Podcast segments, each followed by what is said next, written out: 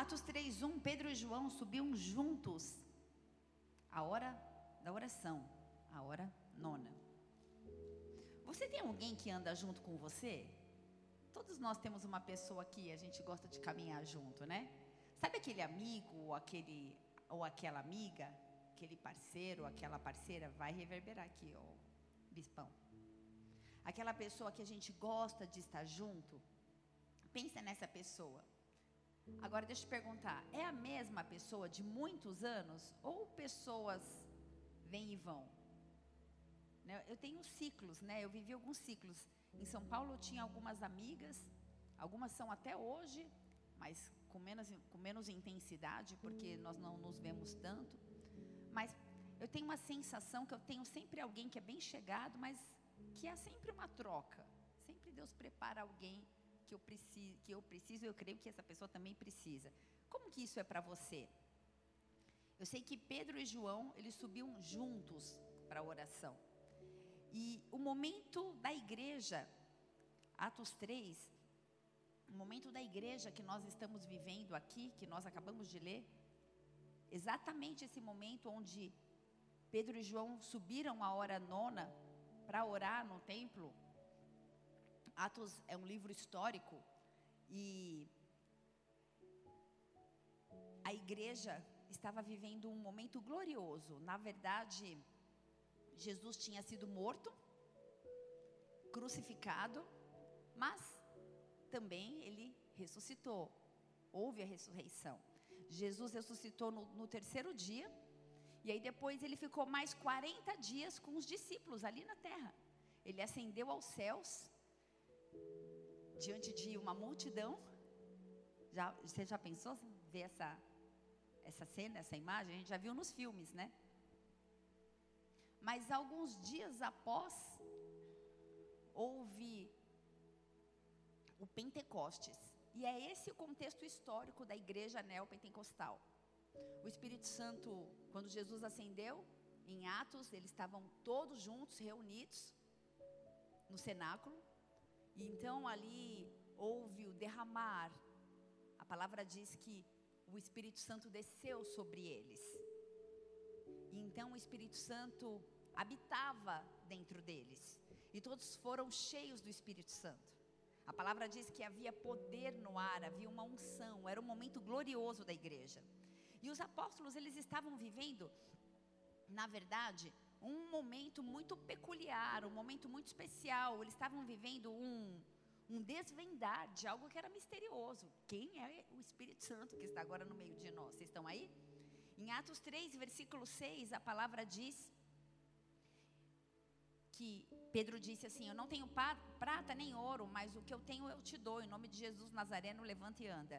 Esse contexto foi em Atos 1, eles estavam juntos a, subindo ao templo e aí eles encontraram um coxo pedindo esmola, no versículo 3. E Pedro olhou nos olhos dele e disse: Eu não tenho nada, mas eu te digo, levanta e anda. Uau! Olha para a pessoa que está do seu lado e fala assim: Uau! Porque era um tempo de milagre. Aquele coxo, ele era um coxo de nascença, ele vivia ali há muito tempo. E multidões estavam se convertendo. A palavra diz que o apóstolo Pedro pregou e três mil se converteram no mesmo dia. Imagina o poder. Coxos eram curados. As pessoas estavam cheias do Espírito Santo. E os homens, que dificilmente tinham sido vistos unidos, Presta atenção. Mesmo perto, mesmo junto, muitas vezes nós não estamos unidos. Você está comigo? Você está comigo? Mas naquele momento a palavra diz que eles estavam unidos e eles iam para o templo orar juntos. Sabe? Era um tempo onde uma chave estava sendo mudada. Obreiros políticos, como Judas, sonolentos, como aqueles que, quando Jesus pediu para orar, todos dormiram, cansativos, que ora, ora, ora, e o demônio não sai. Ele, Jesus, vem aqui, porque não está sendo curado, o demônio não está indo embora. Esses mesmos estavam vivendo uma chave, uma mudança no seu chamado. E o Espírito Santo, quando veio sobre eles, trouxe uma transformação radical em suas vidas. Eles já eram obreiros, eles já eram discípulos, eles já caminhavam com Jesus. Você está aí? Amém? Atos 3:1 diz que então eles estavam juntos. Antes, um Pedro que negou Jesus, um Pedro com medo de ser reconhecido no momento do julgamento de Jesus, não apenas negou, mas negou três vezes, nós sabemos disso. Mateus 17, versículo 17 fala assim: Jesus exclamou: Ó geração incrédula, perversa, até quando estarei convosco? Até quando vos, sofre, vos sofrerei? Trazei-mo aqui o menino. Vai até o 19 comigo, Marcelo. E Jesus repreendeu o demônio e saiu o menino daquela hora e o menino ficou curado. 19. Então os discípulos se aproximaram de Jesus e perguntaram em particular: por que motivo a gente não pôde expulsá-lo? Esses eram os discípulos que andavam com Jesus. Eles nem conseguiam expulsar um demônio. Mas então agora era um novo tempo vivido pela igreja. Eu leio que Pedro e João estavam juntos. E eu estou repetindo várias vezes de propósito, é para você guardar isso. Essa palavra não vai mais ser esquecida por você nunca mais, tá bom? Estes eram os dois apóstolos. Pedro sobre a qual foi estabelecida a igreja, e João, que era o discípulo que Jesus amava, o queridinho de Jesus, aquele que deitava no peito de Jesus. E esses dois apóstolos, eles tinham diferenças entre si. João 18, versículo 10, fala assim: então Simão Pedro, que tinha espada, desembainhou-a e feriu o servo do sumo sacerdote, cortando-lhe a orelha direita. E o nome do servo era Malco. Mas Jesus disse a Pedro: Põe a tua espada na bainha, não beberei eu o cálice que o Pai me deu? Ou seja, larga de ser cabeção, não é para fazer isso. Quem está mandando você arrancar a orelha do outro? Contemporizando aqui, tá bom? Então a corte e o tributo e os servos dos judeus prenderam Jesus e o manetaram, o amarraram e conduziram primeiramente Anás, por ser sogro de Caifás, que era o sumo sacerdote daquele ano. Ora, Caifás era quem tinha aconselhado aos judeus que convinha que um homem morresse pelo povo. E no versículo 15 diz: Simão Pedro e outro discípulo seguiam a Jesus. Esse outro discípulo era João. Esse discípulo era conhecido do sumo sacerdote, presta atenção. E ele entrou com Jesus na sala do sumo sacerdote, ou seja, os dois discípulos, Simão Pedro e João. Só que quando chega na porta, Pedro fica para fora e João entra. Por quê? Porque ele era conhecido do sumo sacerdote. Ele entrou com Jesus. E Pedro estava da parte de fora, a porta. Já tem a divisão, né? Ué, por que ele pode entrar nessa sala e eu não posso? Porque ele pode. Porque eu sou Pedro. Saiu então outro discípulo, que era conhecido do sumo sacerdote, e falou para a porteira, levando Pedro para dentro. Ou seja, como João tinha conexões, ele falou: Deixa Pedro entrar, ele está comigo, né? Você já, passou por isso, de ter um privilégio por estar com alguém? Né? Um dia eu entrei num camarote e falei: O que, que eu estou fazendo aqui? Uma pessoa me falou: Ó, oh, comigo. Eu, oh, glória, entrei lá na Nívia Soares. Nem sabia o que estava fazendo lá, me colocaram lá. Privilégios. E Pedro e, João eram discípulos. João, ele tinha muita familiaridade com o sumo sacerdote, com a criadagem. E sabe quando existem dois obreiros e um sente ciúmes do outro pela influência que ele exerce dentro da igreja? Ou pelo local? Sabe, aquele obreiro fica lá na porta falando boa noite para todo mundo. Aquele obreiro pode orar pelas pessoas e fazer imposição de mãos. Eu e aí há uma divisão, os dois são obreiros, os dois têm um chamado, os dois têm um propósito. Só que em algum momento um começa a olhar para o ministério do outro e há uma divisão. E assim foi com Pedro e João. Houve ciúmes, raiva, inveja, não sei quais eram os sentimentos. E ainda mais quando Pedro entrou, ele entrou com a ajuda de, de João, no versículo 17, fala que ele foi interrogado. Então a porteira disse a Pedro: Não és tu também dos discípulos desse homem? E ele disse: Eu não. Estavam ali os servos, os servidores, que tinham feito brasas e que se esquentavam, porque fazia frio. Com ele estava Pedro, aquetando-se também. E no versículo 25, fala que perguntaram: Não és tu um dos seus discípulos? E aí Pedro negou e disse: Não sou. E um dos servos do sumo sacerdote parente de Malco, de quem Pedro cortou a orelha, imagina a raiva que ele estava daquele cara, disse: Ué, mas eu te vi ontem. Eu não te conheço. E o galo cantou. Olha o que Pedro passou, né? Porque talvez se João não tivesse colocado Pedro para dentro, ele não ia ter sido interrogado. Ele entrou lá no sinédrio. Talvez nada tivesse acontecido, ou não, não sei. No capítulo 19, todo, eu não vou ler, narra a crucificação e a morte de Jesus. Mas vamos direto para a ressurreição, que está no capítulo 20, versículo 2, que fala assim: Correu, pois, e foi Simão Pedro e outro discípulo a quem Jesus amava. Quem era, gente? Um de cada vez a resposta é João. Quem era, gente? João. Quem era? Correu Pedro e o outro discípulo a quem Jesus amava, que era João, e levaram o Senhor do sepulcro e não sabemos onde o puseram. Então Pedro saiu com outro discípulo e foram ao sepulcro. E os dois corriam juntos. Juntos.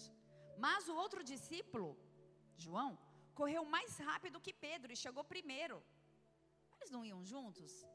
Não era a mesma missão? Por que, que um tem que ir na frente e o outro atrás? Saiu correndo na frente, eles não conseguiam andar juntos. Havia uma constante disputa entre os apóstolos. E abaixando-se, viu no chão os lençóis, todavia não entrou. Chegou, pois, Simão Pedro, que o seguia, que chegou suado, uh, talvez fosse um pouquinho mais gordinho, não sei, e atrasou um pouco a corrida e viu os lençóis no chão. E que o lenço que tinha estado sobre a sua cabeça não estava com os lençóis, mas enrolado num lugar à parte. Entrou também o outro discípulo, que chegara primeiro ao sepulcro, e viu e creu. Porque ainda não sabiam a escritura que era necessário que ressuscitasse dentre os mortos. Eles não tinham a Bíblia como a gente tem naquele tempo. Eles tinham a Bíblia ouvida, contada. O Novo Testamento ainda não havia sido escrito. Eles eram o Novo Testamento.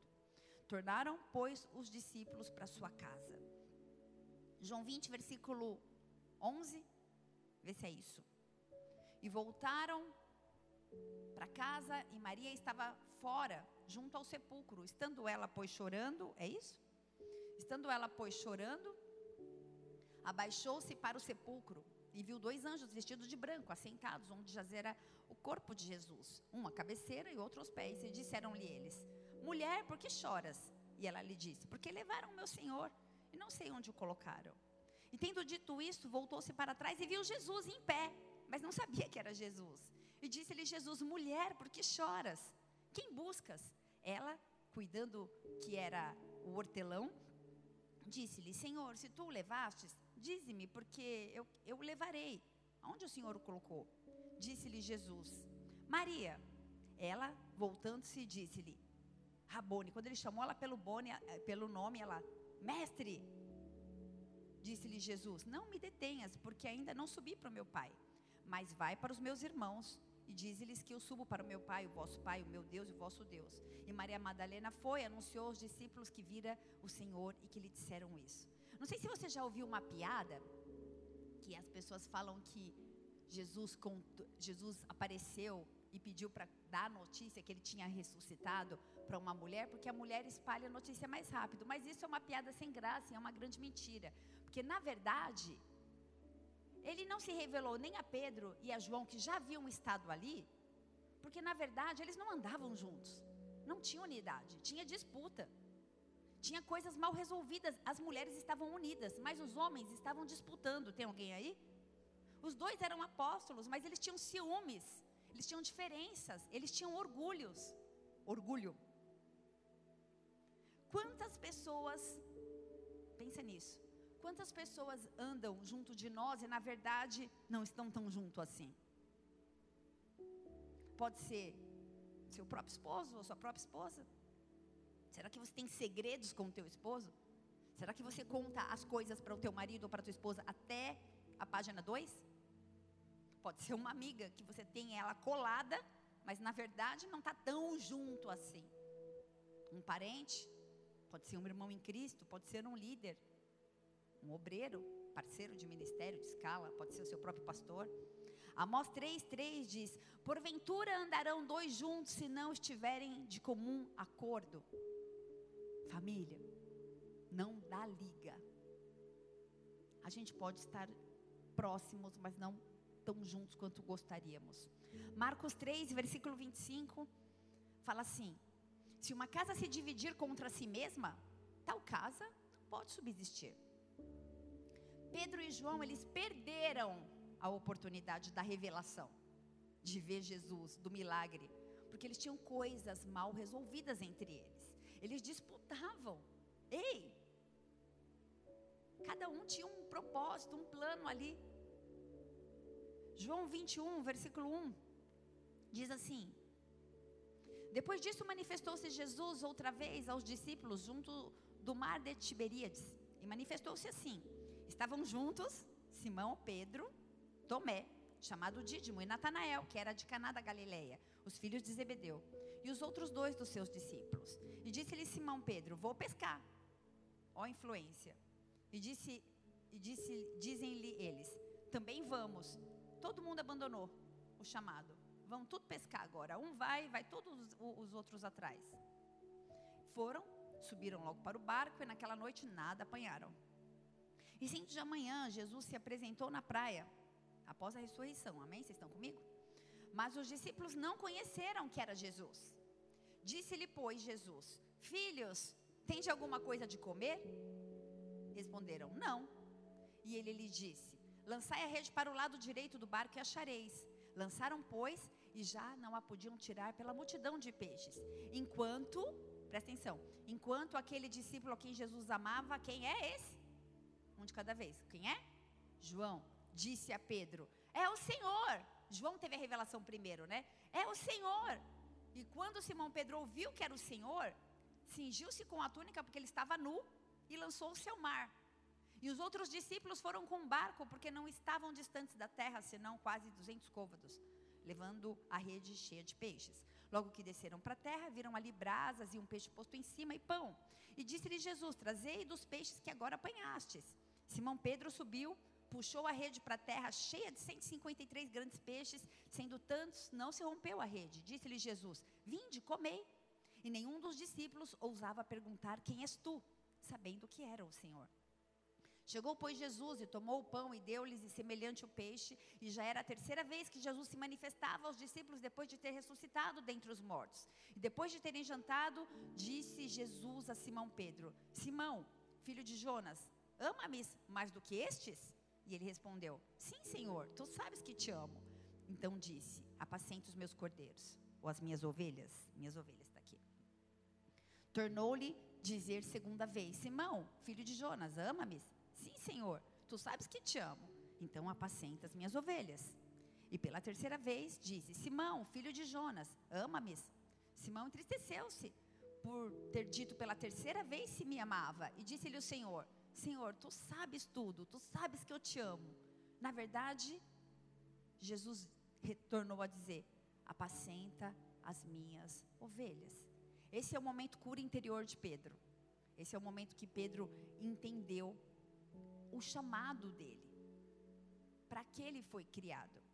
Na verdade, na verdade, eu te digo, quando eras mais moço, te, te cingias a ti mesmo, andava por onde querias, mas quando já for velho, estenderás as mãos e o outro te cingirá e te levará para onde não queiras.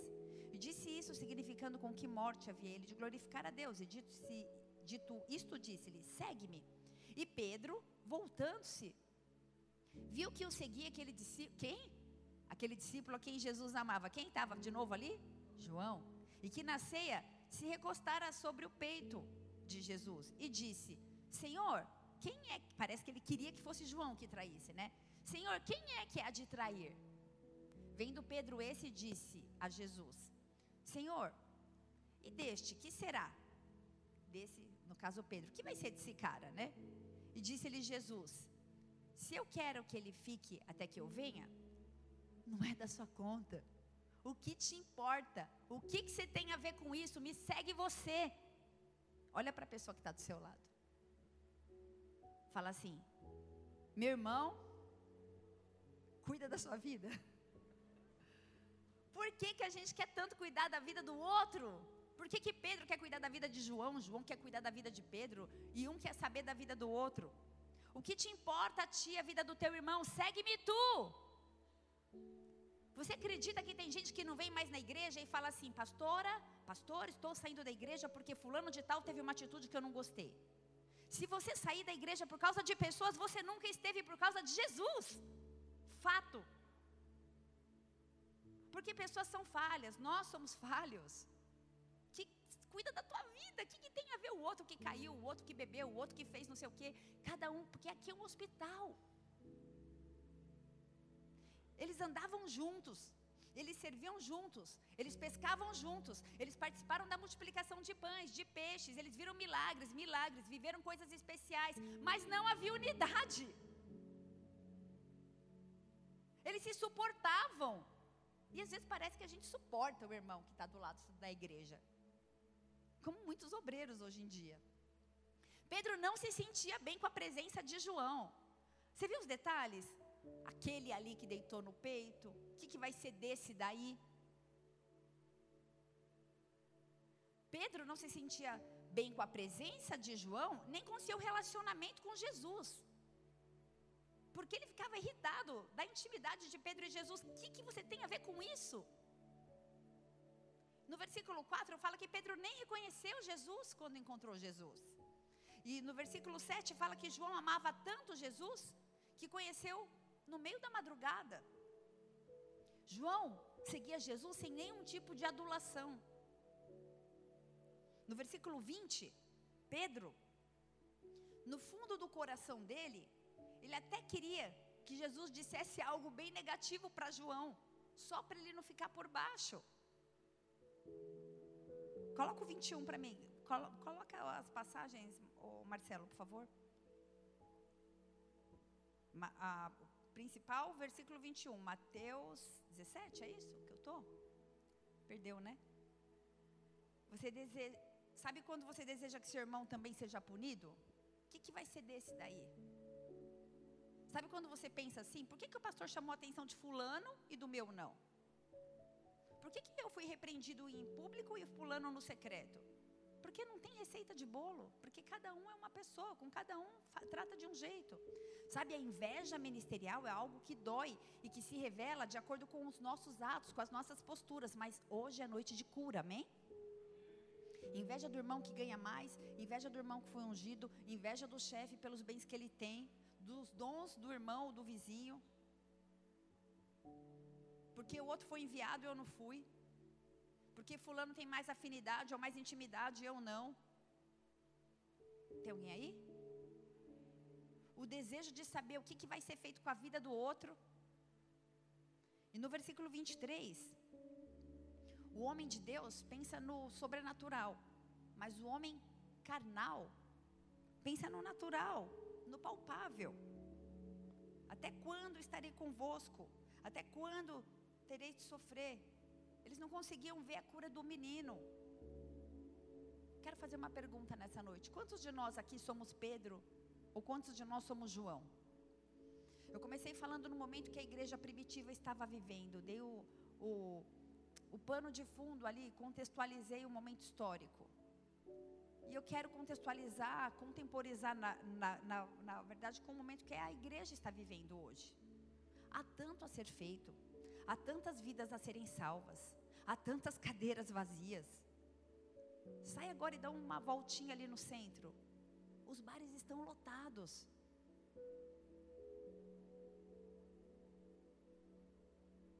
Tem tantas cadeiras a serem preenchidas, podia ter alguém da sua família aí. Por que, que muitas vezes a gente se preocupa mais com a vida do outro do que com a nossa própria vida? Com o chamado do outro do que com o nosso próprio chamado? Versículo 22, Jesus falou assim: Que te importa? tantos, 17 e 22, tantos ministérios carentes de obreiro, comunicação. Eu não vi ninguém fazendo stories hoje. Não tem um obreiro que pode fazer um stories. Sabe por quê? Stories, você podia fazer, né, Sofia? Stories é para pôr nas redes sociais para as pessoas serem alcançadas. Não é para fazer propaganda do culto. É evangelismo. Não tem ninguém que pode tirar uma foto. Infantil, nem sei como tá lá. Estavam ligando pro pastor se ele podia ficar no infantil hoje, porque não tinha gente. Falei, gente, eu não entendi essa. Zeladoria, atalaias, boas-vindas, louvor é sempre os mesmos. Tem tanta missão para fazer, tem tanta coisa para fazer.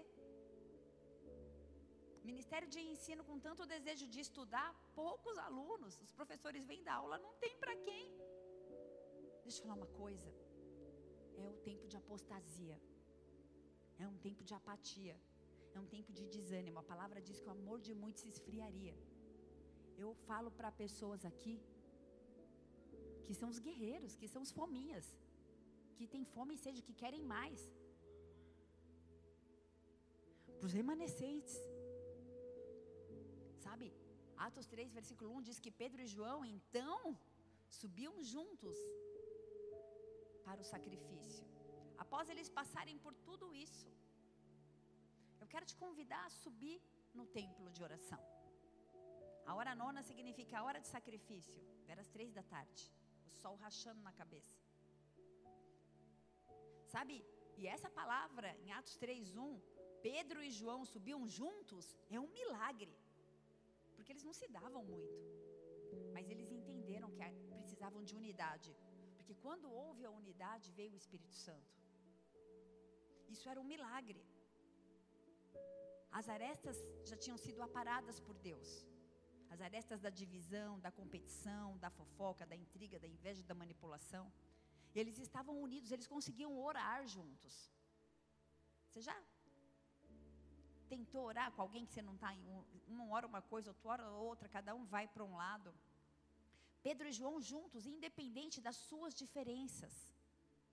Somos todos diferentes. Temperamentos diferentes. Criações diferentes.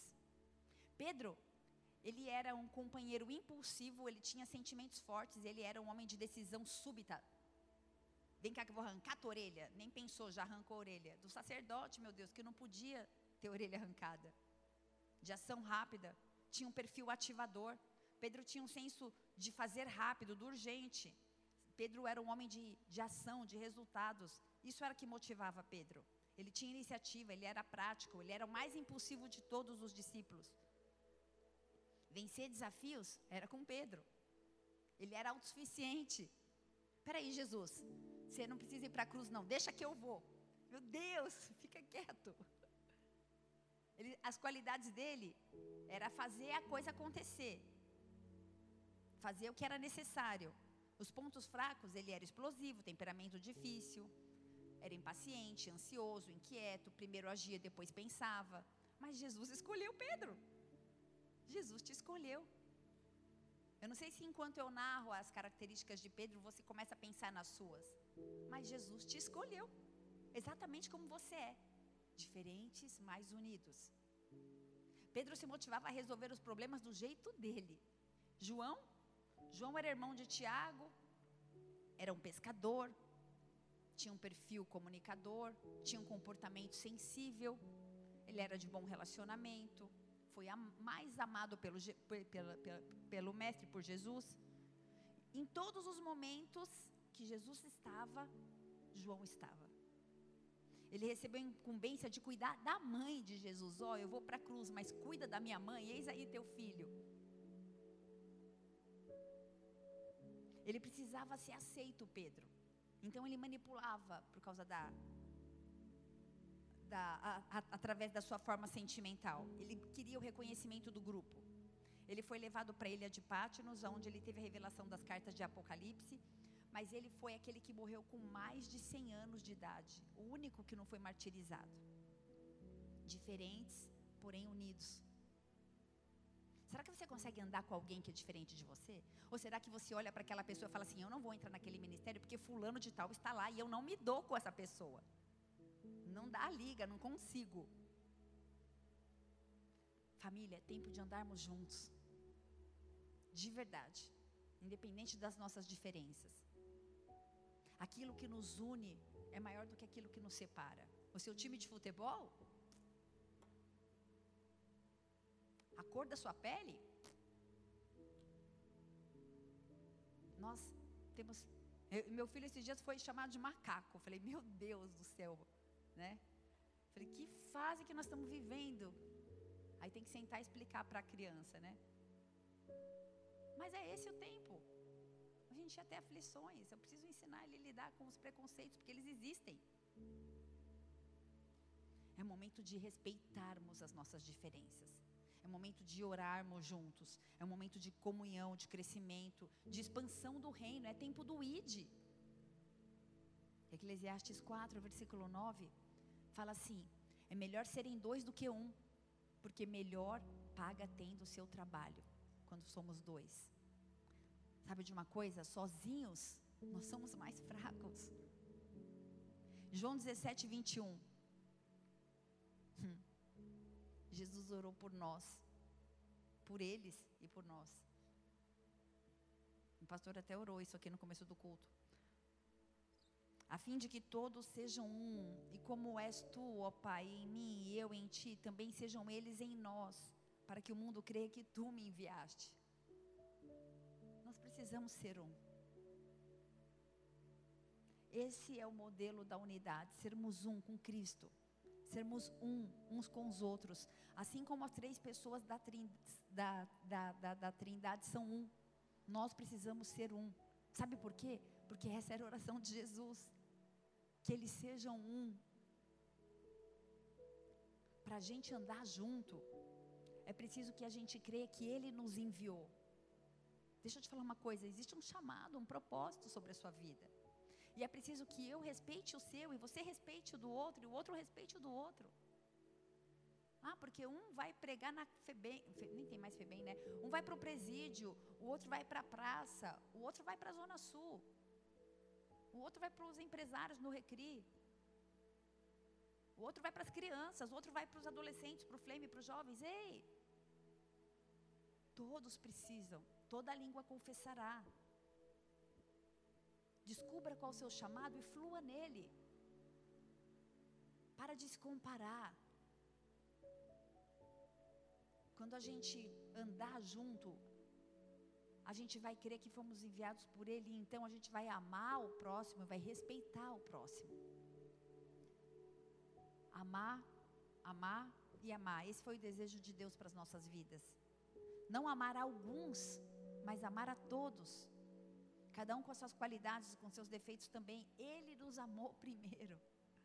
Ele nos amou primeiro. Ainda quando éramos. Estávamos perdidos. Mas Ele quer que nós nos amemos a si mesmo. E Ele quer também que a gente ame o próximo. E a Ele. E esse é o resumo. Essa é a síntese do Evangelho: amar a Deus, a si mesmo e o próximo. Quando você ama a si mesmo, você aceita a sua identidade, você não se compara com mais ninguém. Você entende o seu modelo, o seu desenho, o seu perfil. E aí, então a gente começa a amar o próximo, a gente não julga mais. Para encerrar.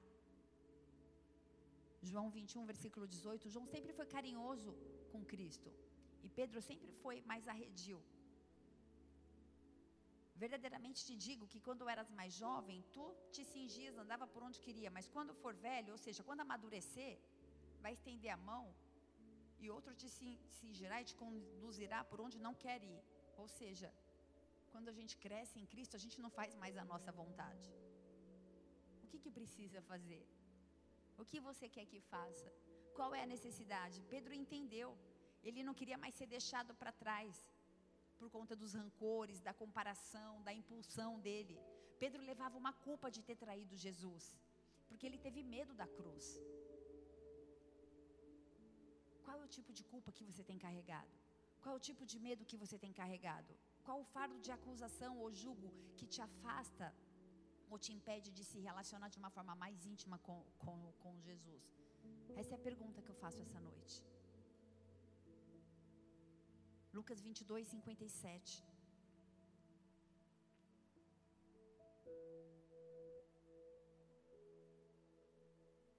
Lucas 22, 57. Pedro negava dizendo: Mulher, não o conheço. Será que a gente tem negado Jesus? Será que a gente tem negado o discipulado? Porque nós não precisamos ser discipulados?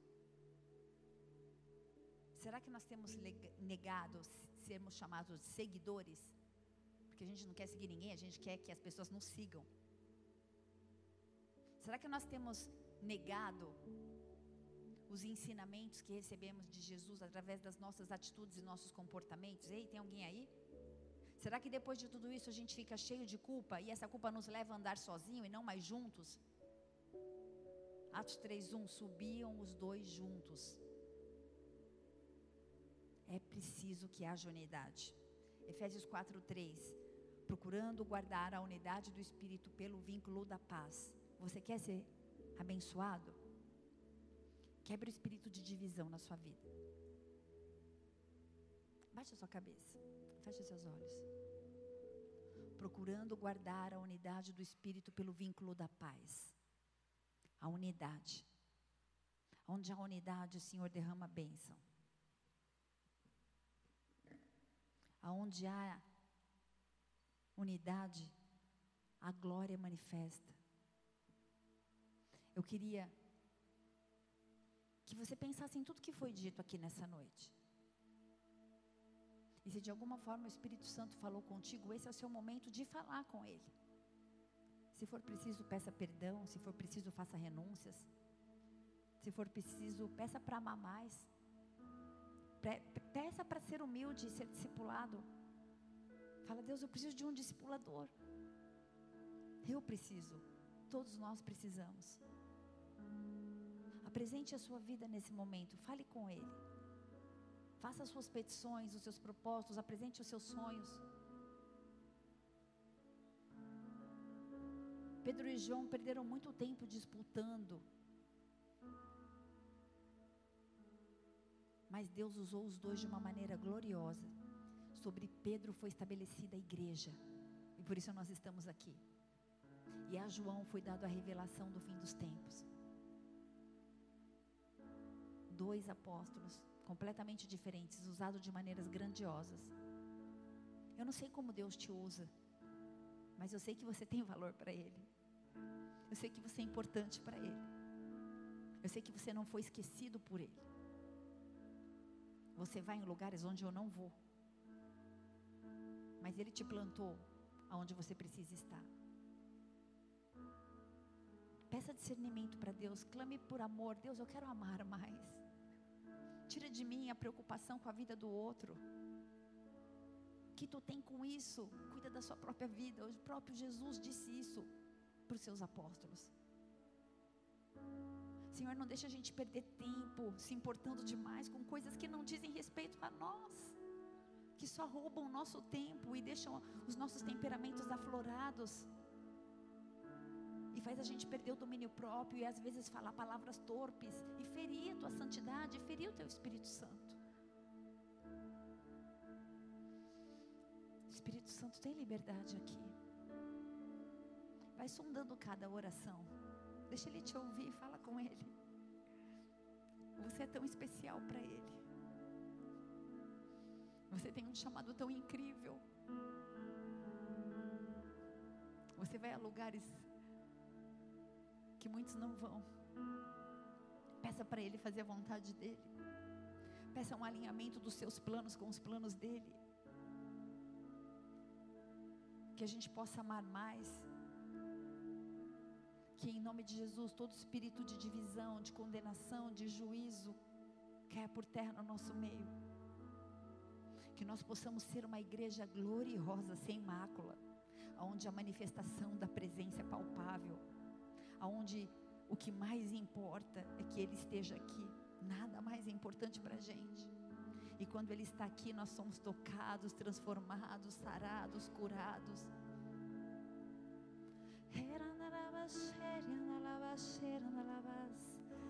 Vem Espírito Santo neste lugar mais uma vez.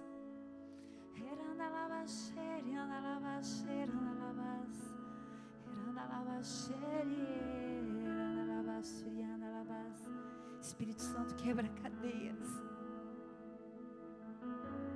Alinha os chamados.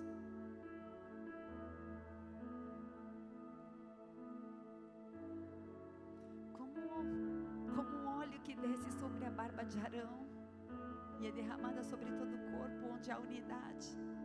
Que esse óleo possa passar sobre a sua vida e que você possa ser alcançado pelas bênçãos de Deus. Porque quando estamos unidos com o mesmo propósito, as bênçãos correrão atrás de nós. Eu sei que a sua motivação de estar aqui não é que as bênçãos corram atrás de você, é que você alegre o coração dele, mas é uma consequência também você ser abençoado, você vai ser abençoado. Quando seu desejo mais profundo for tocar o coração dele, viver para ele, a bênção dele vai te alcançar. Você vai viver o sobrenatural. Os planos dele vão se cumprir sobre a sua vida.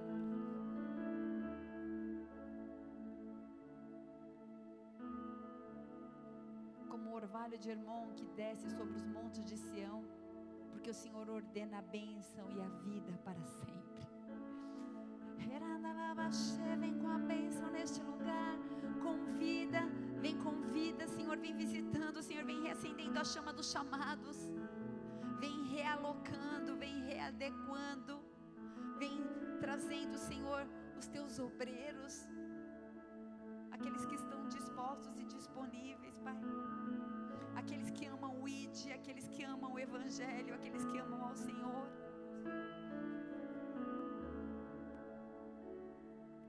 Aqueles que querem te seguir, não importa o preço, não importa o preço, nós queremos te seguir, Jesus. Nós queremos ser um contigo. Nós queremos ser um contigo. Nós vamos encerrar esse culto em adoração. Eu queria te convidar a adorar o Senhor com toda a tua alma, com todo o teu coração, com todo o teu entendimento. Pode ficar sentado, pode se ajoelhar, fique à vontade, mas não deixe de adorá-lo. Ele está aqui, ele marcou uma noite especial para nós nessa noite. A presença dele é real, a presença dele é real, ele está aqui. Adora o Senhor, aleluia. Somos um contigo, Jesus. Esse é o nosso clamor nessa noite. Senhor possa visitar de uma forma sobrenatural cada petição, cada oração. E que seja quebrado, não sobre a vida daqueles que estão aqui, mas sobre a igreja de Jesus nessa geração. Todo o espírito de divisão, de competição e de contenda. Sabe, igreja? Sabe quem é o nosso concorrente? Não é a igreja que abriu ali na esquina, nem a que abriu aqui na frente. Não, é o mesmo é o mesmo Senhor. O nosso concorrente são os bares que estão abertos. São os programas que passam na, na televisão e não deixam o povo vir para a igreja na hora do culto. Nós clamamos para que algo sobrenatural aconteça. Nós clamamos para que haja salvação em Ribeirão. Nós clamamos para que os bares sejam esvaziados, Pai, as igrejas sejam cheias. Que as igrejas sejam cheias. Nós queremos ser um contigo porque o teu plano era saquear o inferno desde o início. Esse é o plano de Jesus. E Ele vai começar com você, na sua casa, no seu trabalho, onde quer que você for, porque você é um com Ele. E quando somos um com Ele, o desejo mais profundo do nosso coração é salvação. E por causa desse desejo, você vai ser abençoado e vai viver o sobrenatural de Deus.